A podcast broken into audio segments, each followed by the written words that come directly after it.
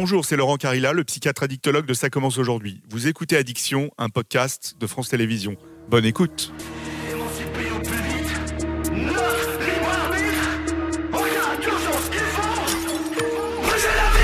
Bonjour, je suis Laurent Carilla, professeur de médecine, psychiatre, addictologue et super fan de métal.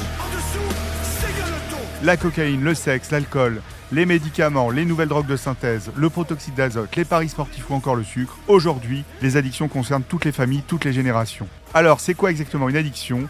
Pourquoi c'est une maladie? Comment elle s'installe dans notre cerveau et dans notre corps? À quel moment on devient addict? Et surtout, comment réussir à s'en sortir?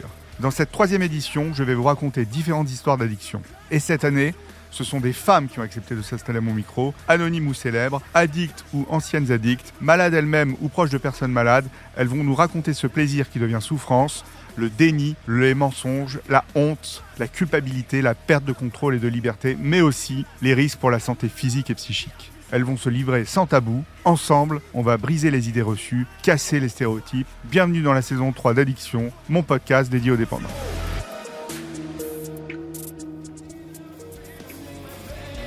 Aujourd'hui, je reçois Douli, humoriste et actrice à la voix rauque et éraillée. Douli a essayé de nombreuses drogues et après trois arrêts cardiaques dus à des overdoses, elle a décidé de remonter sur le ring, comme Rocky Balboa, et d'en découdre avec ses démons. Elle a suivi un programme de sevrage et d'abstinence et s'est servie de ces mots comme exutoire. Elle revient sur cette partie sombre de sa vie, à mon micro, pour informer et prévenir. Une fois qu'on est accro à l'héroïne, euh, c'est-à-dire qu'on ne se défonce plus pour avoir un effet Ouais. de l'héroïne. On se défonce pour être normal. Ouais. Sauf que moi, pour être dans le même état qu'eux, j'avais besoin de 2 grammes d'héroïne. Bonjour Douli. Coucou Merci Douli. Je, je- je suis très content que tu sois dans ce podcast. On va, se- on va se tutoyer Douli, hein, c'est plus cool. Oui, Je suis très content que tu Ça- sois dans, dans ce podcast Addiction. Alors, c'est un podcast euh, informatif, de sensibilisation, d'information. Et puis, je pense que c'est bien que tout le monde parle de ses expériences de sa vie pour aider les autres.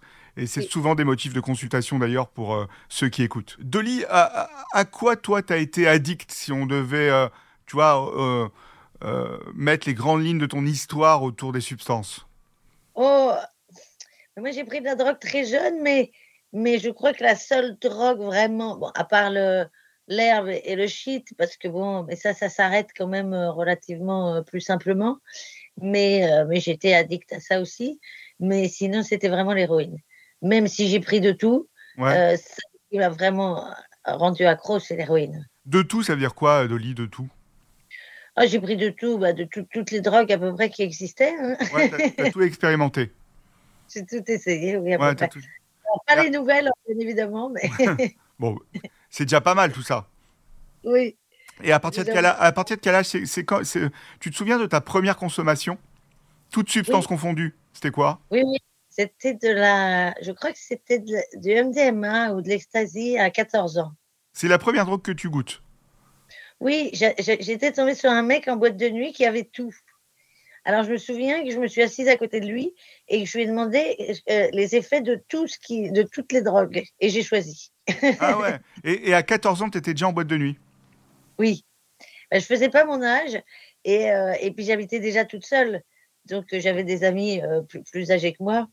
Mais personne ne m'a jamais euh, forcé ni incité plus que ça à en Ouais. prendre. C'était vraiment une volonté personnelle. hein.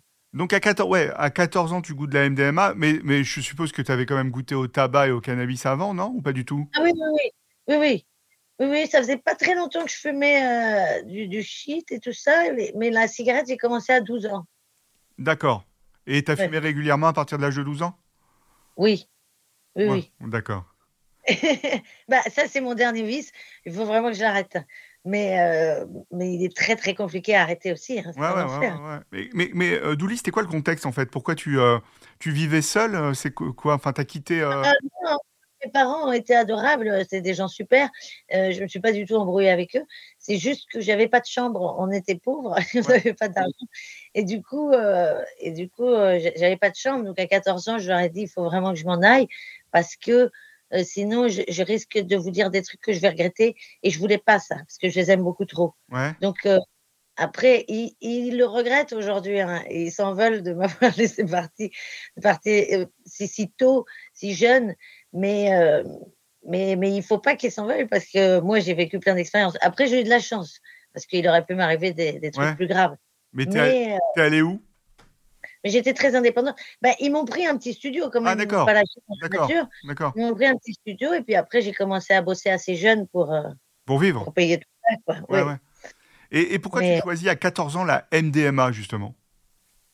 Alors, euh, je pourrais pas te dire, je me souviens pas pourquoi ce soir-là. Je me souviens que c'était à l'Élysée Montmartre. Je ne pourrais pas te dire euh, pourquoi j'ai choisi ça ce soir-là. Après, très rapidement, j'ai goûté la cocaïne et tout ça. Après, Ouais. c'était euh, Ouais.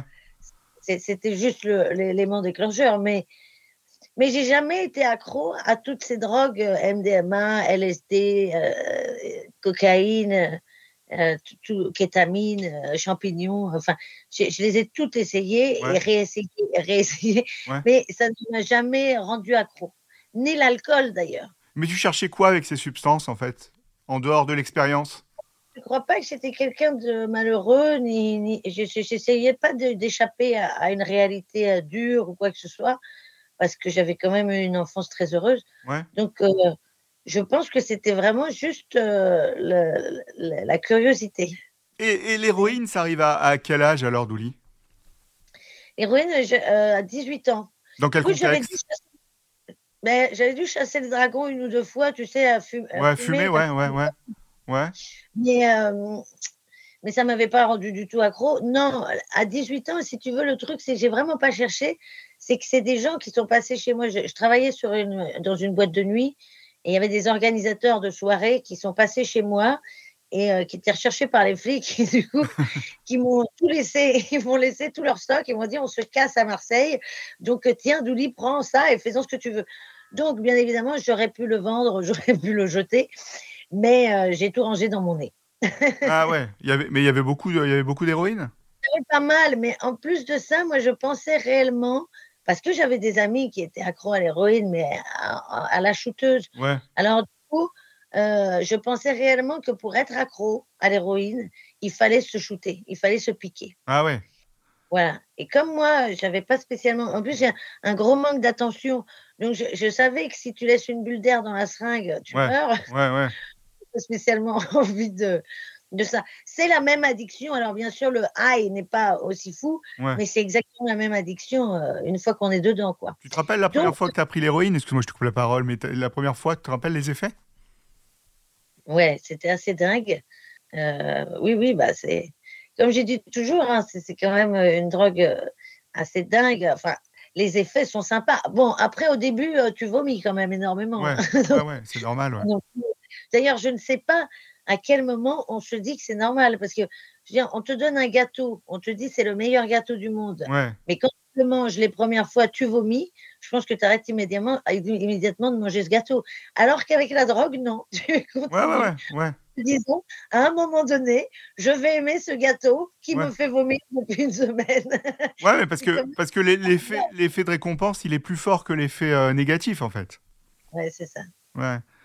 Donc c'est sûr que euh, bah, on le voit avec les, les, les cachets au tramadol et, et la maline et, et toutes, ces, et toutes ces saloperies. C'est-à-dire que euh, quelqu'un qui est un peu dans le creux de la vague de sa vie, euh, on lui met du tramadol pour une dent arrachée, ce qui est complètement ridicule d'ailleurs, mais on lui met du tramadol pour une dent arrachée, il se retrouve six mois après accro à ça alors qu'il n'a rien demandé parce que c'est vrai que ça adoucit un peu euh, plein de trucs, si tu veux il y a plein de, de trucs qui t'emmerdent dans la vie. Quand tu es défoncé aux opiacés, euh, tu t'en fous. Ouais, ça. ouais, ouais. Mais le problème des opiacés, c'est qu'on s'accroche très vite parce qu'on a, on a des récepteurs spécifiques dans le cerveau et euh, ça va très très vite. Quoi. Il y- en a, euh, au bout de trois mois, ils font quelque chose de physiologique, c'est-à-dire ils sont en manque, euh, ils augmentent les doses, mais il y en a qui sont plus vulnérables et ils vont s'accrocher dans l'addiction. quoi. Ouais, ouais. Et toi, justement, donc, les premières fois, donc, tu dis c'était cool, mais j'ai vomi. Et après, hop, direct, tu réenchaînes derrière? Oui, alors, non, mais au début, j'en prenais un tout petit peu avec mon pétard le soir, donc euh, je ne me rendais pas compte. euh, je, je vomissais même pas vraiment. Ouais. Euh, donc, et je me souviens d'avoir vu une émission, ah ben, Ça se discute avec Jean-Luc Delarue qui parlait de l'héroïne pendant que j'étais dans cette phase où on m'avait laissé ces, ces- Ouais. ces paquets d'héroïne. Et cette émission ne, ne pointait pas du doigt plus que ça l'héroïne. Alors, il y avait des mecs avec des lunettes pour cacher Ouais. leur visage, mais ils étaient en costard cravate et ils faisaient pas un tableau noir de l'héroïne, si tu veux. C'était plus, oui, bon, bah, euh, j'aime bien en prendre quand je sors du boulot ou, euh, ou le week-end, ça m'amuse. Alors, moi, tout en en prenant et en regardant ce programme, je me dis, oui, bon, bah, ça doit pas être si euh, dramatique que ça. Et justement, tout en, me rappelant que si je me shootais pas, c'était pas si grave que ça. Et, et quand j'en ai plus eu, eh ben, je me suis pas inquiétée. Euh, mais c'est 12 heures après que je me suis rendu compte euh, de ce que c'était ben, le manque. Et le problème, c'est que c'était une époque à Paris où il y avait beaucoup d'héroïnes. Il y a eu une vague d'héroïnes. C'était quelle année? Tu te rappelles l'époque? Euh, ça, ça devait être vers euh, de- 2005, de- 2004 ou un truc comme ça. Ouais, ouais. beaucoup. Et, euh, et si tu veux, bah, le, hasard de la vie a fait que bah, j'ai travaillé dans une soirée en manque. Euh, Il y a quelqu'un qui m'a filé de la rachacha. Tu sais, c'est le- Ouais. Une espèce de pâte euh, d'opiacé que tu peux fabriquer toi-même C'est d'ailleurs. de la pâte d'opiacé, la rachacha. Ouais. Et donc, euh, si tu veux, tout, ça s'est engrainé. Et puis après, bon, bah, là, j'étais accro, j'étais accro. Et puis j'ai commencé à en acheter. Quoi. Ouais, tous les jours. Mais le, le stock là qui t'avait laissé les dealers en cavale, euh, ça a duré combien de temps? Je sais pas, ça a dû durer peut-être. euh, j'ai dû en prendre pendant trois semaines, un mois, tous les soirs. Ouais, ouais, ouais, d'accord. En sniff, hein. Et un tout petit peu. Ouais, ouais, en sniff. Ça suffit pour. Bah ouais, ça Mais je pense que si j'avais arrêté là, tu vois, si j'avais pas recroisé des gens qui m'en avaient filé ou quoi, Ouais. euh, je pense que j'aurais pu arrêter facilement. Et, et, et tu te rappelles des premiers syn- syn- syndromes de manque que tu as eu? Ah ouais, c'était atroce. Vraiment, moi, je le souhaite pas à mon pire ennemi. hein. Tu peux le décrire? euh, oui, c'est une espèce d'énervement intérieur atroce où tu as, envie de te taper la tête contre les murs. Tu as, mal dans, les, dans le corps entier, tu as mal aux os, tu as, as l'impression d'avoir un corps de 108 ans. et tu as les yeux dilatés, enfin les pupilles dilatées, tu as froid, tu as chaud. Enfin, c'est un enfer. Quoi. C est, c est... Mais je pense que les gens ne se rendent pas compte à quel point c'est douloureux. C'est-à-dire que je me souviens, moi encore, euh, toutes les phases de manque que j'ai eues dans ma vie, euh, que le, le jet d'eau de la douche, les os le sentent. C'est-à-dire que c'est tellement ouais, sensible. Ouais, ouais, le jet d'eau, enfin, l'os sent le jet d'eau. Enfin, c'est dingue, c'est dingue. C'est vraiment. Euh, c'est vraiment très très dur. Il y, y, y, a des gens qui ont su que tu étais ton, enfin tes parents, des très proches, ont su que tu étais euh, addict à l'héros Pas tout de suite et ça se voyait pas vraiment euh, sur, ouais. sur les, la première année. Disons que les deux premières années, ça se voyait pas vraiment. Euh, en plus, euh, t'as pas de pupille quand tu prends des opiacés, donc ouais. et des yeux encore plus bleus. Ouais, ouais, ouais. donc vraiment, euh, j'avais plus de compliments limite. Mais mais après, ça s'est aggravé. Comment, comment, oui, comment tu finançais euh, la conso d'héros si c'était quotidien?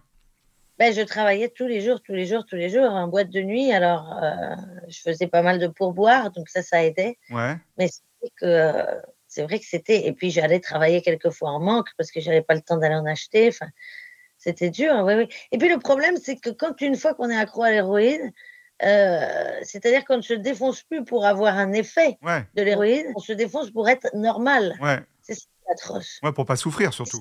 Ouais. ouais.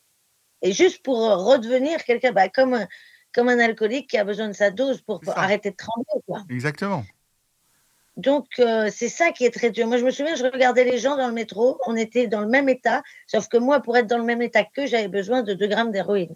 Et donc, tu consommais 2 grammes d'héros par jour? Ouais. Ouais, ouais, ouais. c'était une somme quand même, parce que c'était euh, ouais. au moins 120 balles, non? Ouais. Ouais. Ah bah, je travaillais 12 heures par jour. Hein. Tu, tu, travaillais 12 heures par jour donc en boîte de nuit Tu faisais quoi en boîte de nuit? Parce que. Euh... J'ai à peu près tout fait. J'ai fait euh, barmaid, j'ai fait le vestiaire, j'ai fait Madame Pipi, j'ai fait, fait, chef de rang, j'ai fait tous les métiers. Ouais. Tu t'es déjà mis en danger pour la cam? Bah, euh, Pas forcément. Oui, si tu appelles, enfin, aller partir à 2 heures du matin euh, dans il montant pour, pour aller acheter dans des vieux bars, ouais, ouais. dans des vieux bars un, un, un sachet d'héroïne, oui, mais euh, c'est pas une grosse mise en danger, non. Je, Ou en danger sexuel, tu vois, des choses comme ça. J'ai jamais eu à faire ça. Ouais. Euh, ce qui m'a peut-être sauvé aussi, c'est que j'ai jamais euh, volé, ni menti, ni, euh, ouais. ni, ouais. ni, tout ça pour de l'héroïne. Donc, si tu veux, une fois que tu arrêtes, tu n'as pas vraiment de, de, de, de traits noirs dans ton passé. Et si Ouais. tu veux, tu t'es fait mal qu'à toi-même. C'est Ouais. quand même plus facile euh, à effacer le mal qu'on se fait à soi-même que le mal qu'on fait aux autres, quoi. Ouais, je vais, je vais rappeler les signes de l'addiction. Moi, j'ai un moyen mémotechnique, c'est 5 fois la lettre C pendant 12 mois. Donc, le premier C, c'est on perd contrôle. Le deuxième C, c'est on a un usage compulsif. Le troisième C, c'est on a un craving, le mot anglais pour dire des envies euh, irrésistibles Ouais. de consommer. Le, le quatrième C, c'est chronique, c'est tous les jours, quasiment. Et le dernier C, c'est il y a des conséquences sur sa vie, donc sociale, physique et psychique. Toi, c'était quoi les conséquences physiques ou psychologiques ou sociales que tu as eues à cause de l'héroïne? Moi, j'ai énormément maigri. Alors, à la fin, ouais, je Ouais. faisais. euh, oui. Euh, C'était un peu. euh, je, je devais faire euh, 30, 32, 33 kilos, quoi. Tu Ah vois. ouais, pour une taille de combien? 1m60. Ouais, t'étais très, très, Ah, je très maigre. J'en fais 46, tu vois. Ouais, ouais, ouais, ouais. ouais t'es plutôt menu. Ouais. Donc, euh, oui, oui, euh, surtout, surtout ça. Et puis, euh, et puis, à la fin, je t'avoue que sur les deux, trois derniers mois, euh, j'étais plus là, quoi. Moi, j'étais comme un, un mort-vivant, quoi. C'est-à-dire que t'es là, mais t'es pas là, quoi. T'as fait des overdoses, Dolly? Oui. T'en as fait combien? J'ai fait deux à l'héroïne, une à la cocaïne. Ah ouais. Donc des, Ouais. des- au niveau cardiaque alors et pulmonaire? Ouais, ouais. Et comment t'as été rattrapé pour les overdoses à chaque fois? À chaque fois, j'étais euh, j'étais accompagnée c'est ça qui m'a sauvée. Ah ouais, Je pense que si j'avais été seule, euh, je, je, je serais plus là. ouais. Et les moments zombies que t'as décrits là à la fin, euh, t'étais comment? T'étais déprimé? T'étais quoi? Suicidaire? Ah, non, même pas suicidaire. Je crois que là, c'est enfin, c'est comme si tu étais en, en errance, quoi. Tu vois, je, je, je me souviens, je regardais la télé, des dessins animés à la télé Ouais, tu regardais Et, quoi? et dans le noir, quoi. Ah ouais. T'étais dé- je crois que je regardais Gulli ou un truc. Ah ouais. un truc qui te. Enfin, il n'y avait plus personne. C'est-à-dire que mon corps était physiquement là, mais moi, j'étais plus là depuis longtemps. Mais comment tu faisais alors? Parce que tu, tu tu te mettais pas en manque aussi? Tu t'allais bosser quand même malgré tout? Ouais, ouais, ouais. Et puis là, je prenais beaucoup de, de Céresta, de trucs. Tu sais, Ouais. allé voir. Tu sais, il y a toujours ces médecins euh, dans le fin fond de Montreuil qui te donnent absolument tout ce que tu veux. Ouais. Donc, tu arrives, tu dis alors, moi, j'aimerais une bouteille de Rivotril. Alors, Ouais. ils te disent Ah, vous en voulez combien? Une seulement c'est tout. Donc, euh, bah, il y a la queue dans les escaliers et tout ça. C'est-à-dire que c'est des dealers, euh, des dealers légaux. Ouais, ouais, tu t'allais, euh, tu faisais, euh, d'accord. Mais t'avais pas vu à l'époque un addictologue, un psychologue, un psychiatre? Dans un centre de, de pour, pour les junkies, mais, euh, mais je sais plus où il était. Il était vers Saint-Germain ou un truc comme ça, mais c'était pas ce qui me convenait, quoi. Si tu veux, j'ai jamais vraiment vu de psy.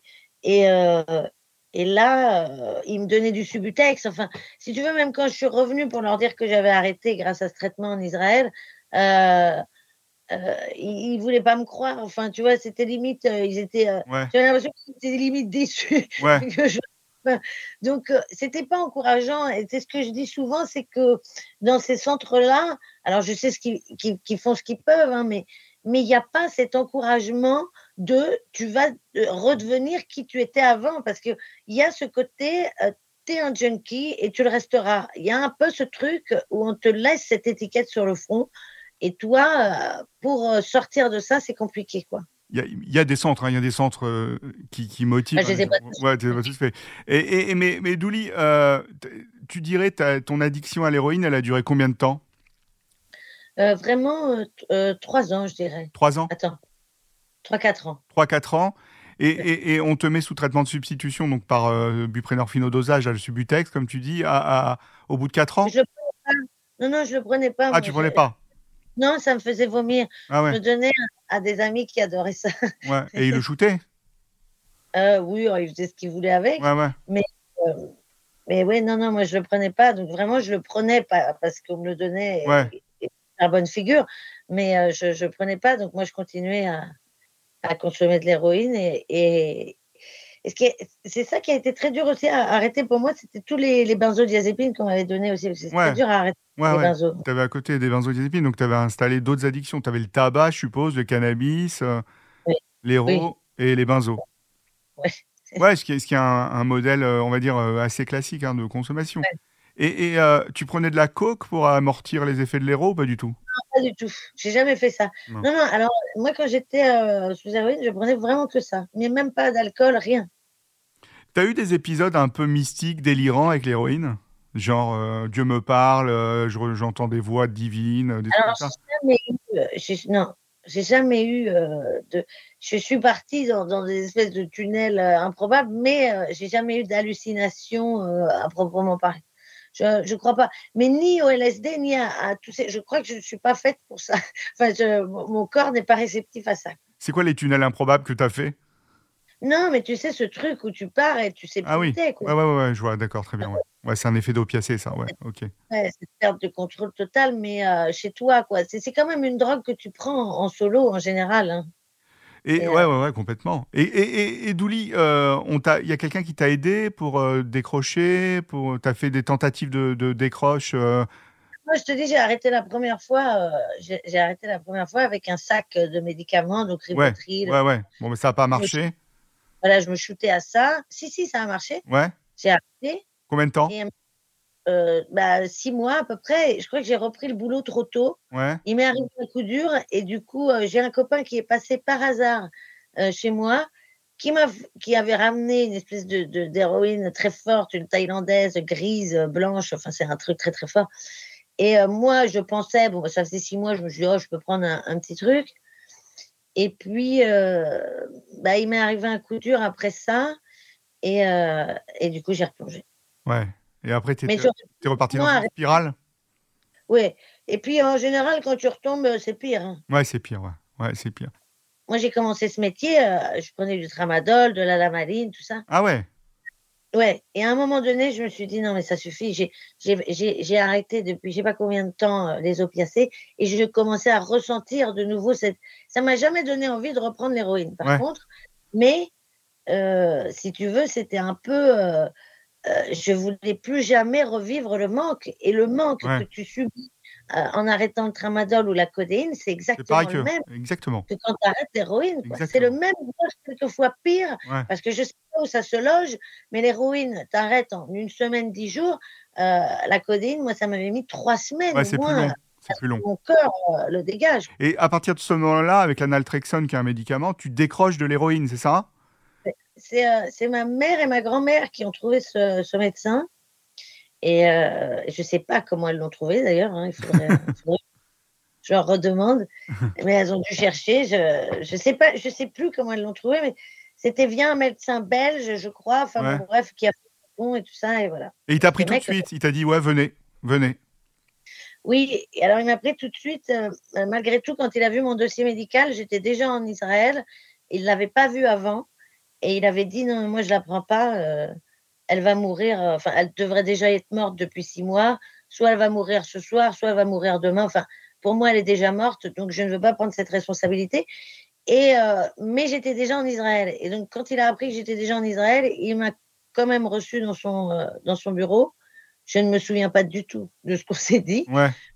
j'étais pas spécialement en état, mais euh, il est sorti du cabinet et il a dit Dieu m'a demandé de la sauver. C'est canon.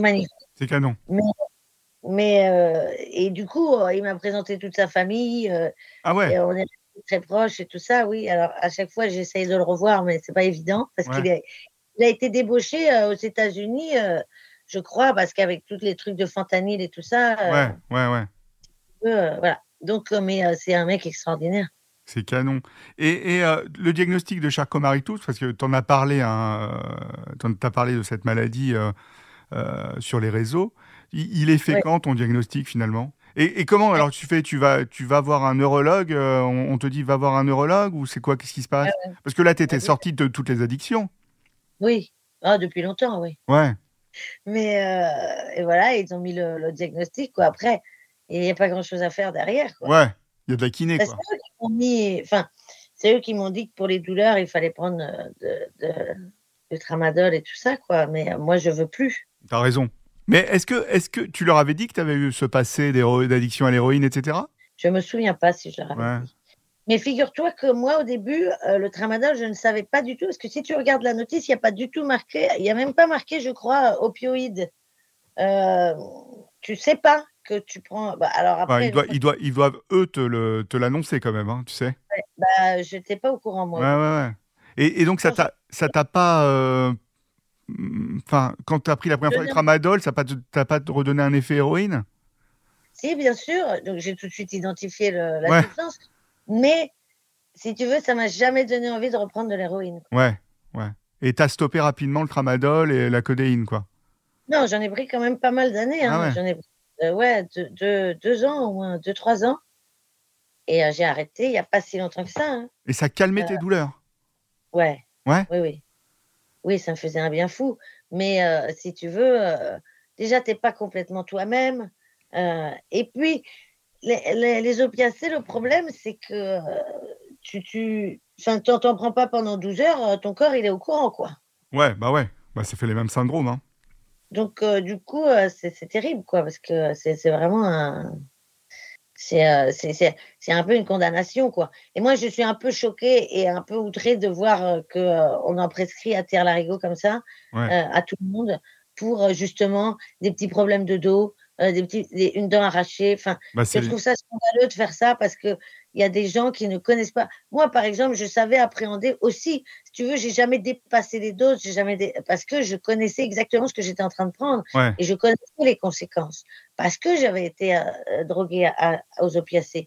Mais euh, Monsieur Tout le Monde, qui n'a jamais goûté à la drogue, qui découvre ça, il se dit c'est sur ordonnance, donc c'est bon, je peux y aller.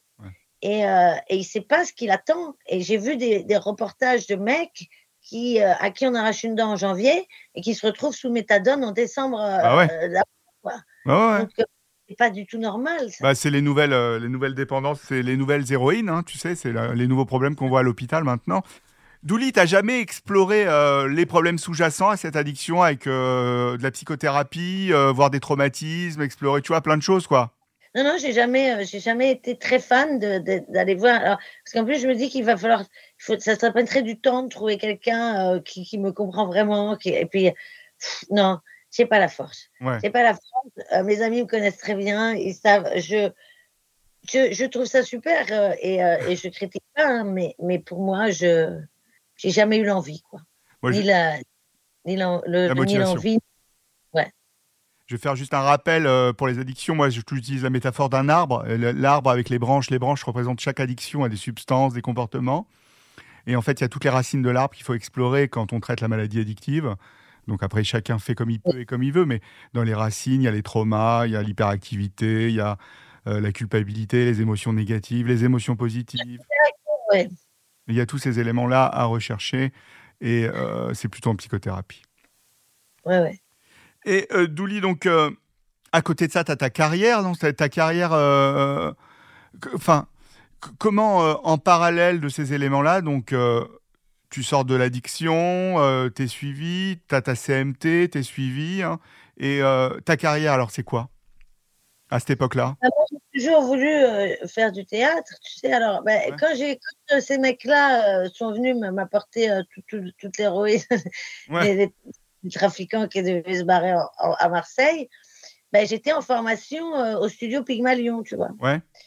Donc euh, là, on commençait à me proposer des rôles et tout, sauf que là, moi, j'ai sombré euh, dans l'héroïne, donc j'ai continué à travailler la nuit, si tu veux. Et je me souviens que dans cette école, il m'avait dit, euh, Douli, il faut choisir entre le théâtre et le milieu de la nuit, parce que j'arrivais, j'étais fatiguée, parce que je travaillais jusqu'à 7 heures du matin, et que les cours étaient à 9 heures, enfin, tu vois, donc j'étais légèrement fatiguée. Mais euh, voilà, comme je suis tombée dans l'héroïne à ce moment-là, il me fallait du fric. Et puis, euh, de toute façon, il me fallait du fric, quoi qu'il arrive, pour, pour vivre. Mais, mais euh, le milieu de la nuit, c'était quand même assez facile de se faire de l'oseille, tu vois, parce qu'il y a les pourboires et tout ça, quoi. Et, et par la suite, donc ta carrière,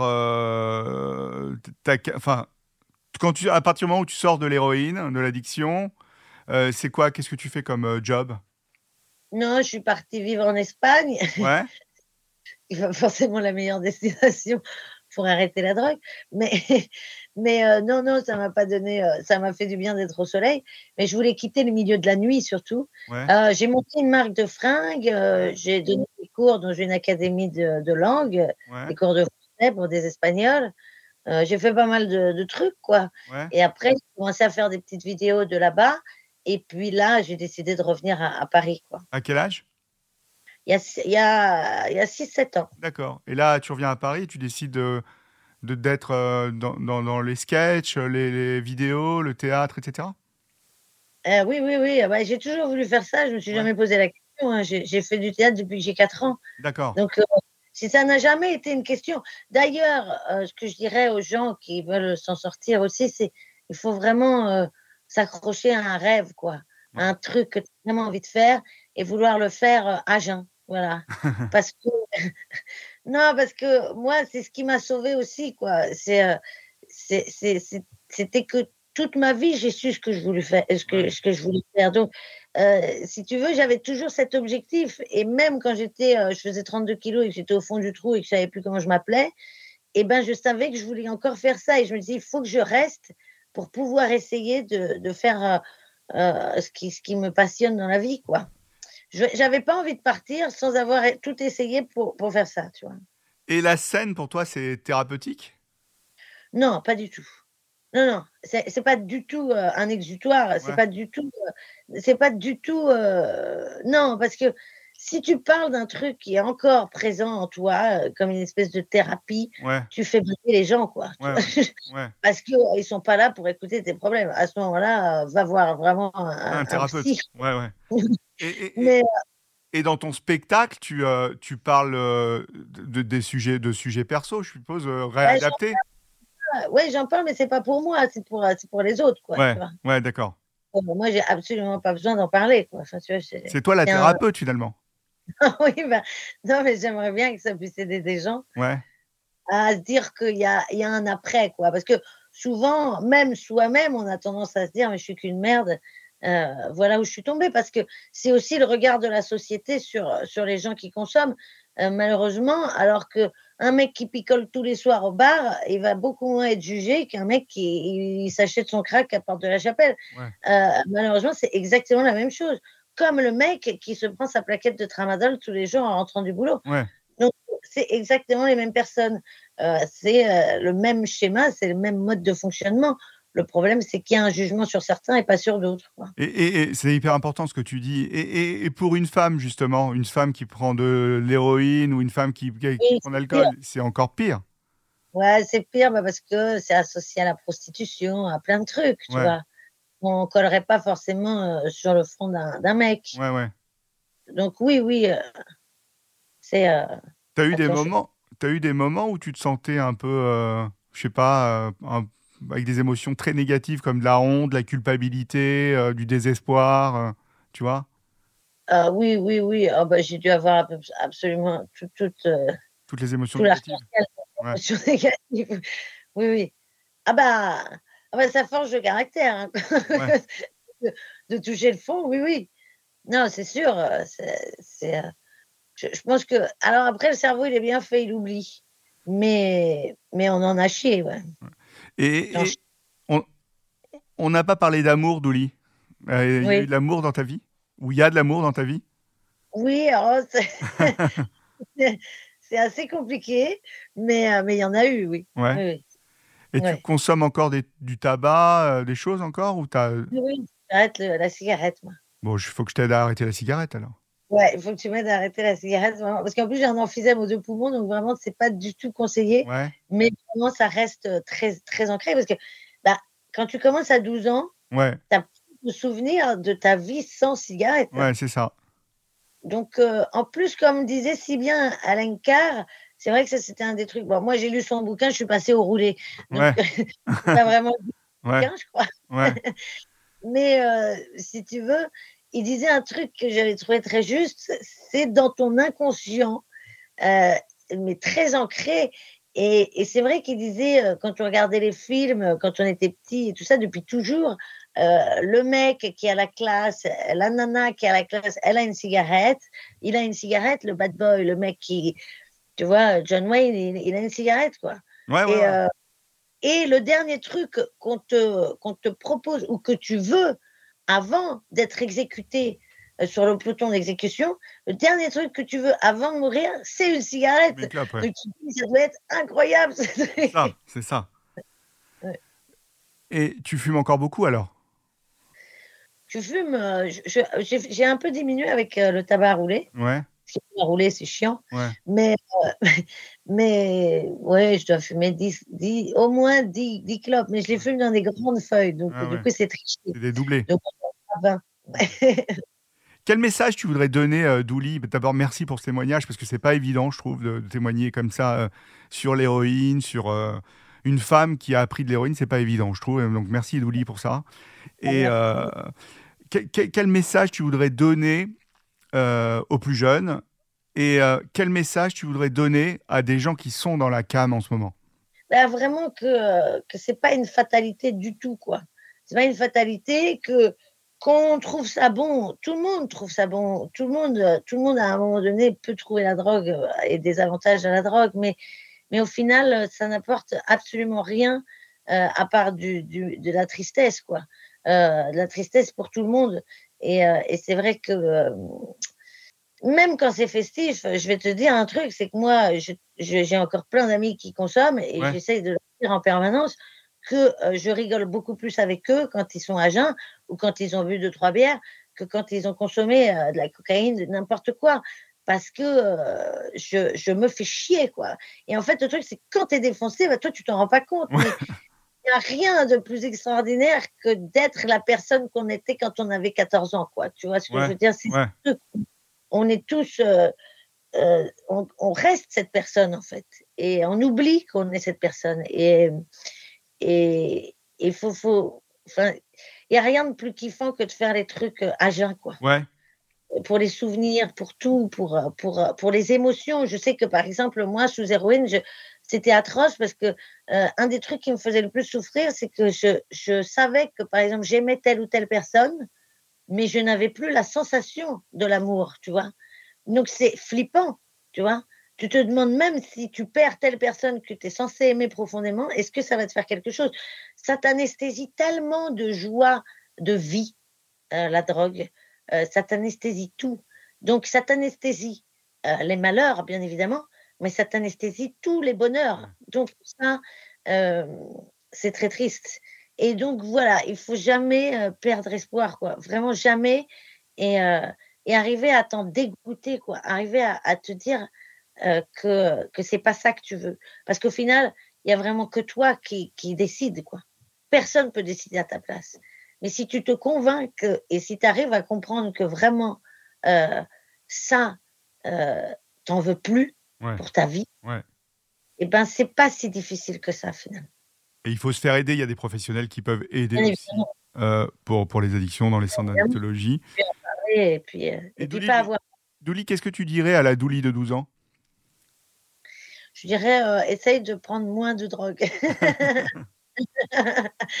essaye deux, trois trucs, mais pas tout. Et pour finir, Douli, donc euh, pour ceux qui n'ont pas encore le, eu euh, le plaisir de voir euh, Douli sur scène, il faut y aller. Hein, son spectacle Hier j'arrête. Oui. Il y aura des nouvelles représentations au Trianon à Paris les 1er novembre 2023, le 23 février 2024 et le 19 avril 2024. Et elle sera en tournée dans toute la France. Allez-y. C'est un spectacle de dingue et euh, j'ai hâte de te revoir en spectacle. Merci, merci Douli pour, pour ta confiance et euh, oui. prends soin de toi et j'espère te revoir très très vite. Est-ce que tu veux dire un, un petit mot pour, sur ton spectacle? Oh, ben je, je, parle de, je parle d'addiction hein, dans mon spectacle, donc venez. On va, venez. on va compléter ce podcast. On va compléter le podcast. Merci Douli, c'était trop top. Merci.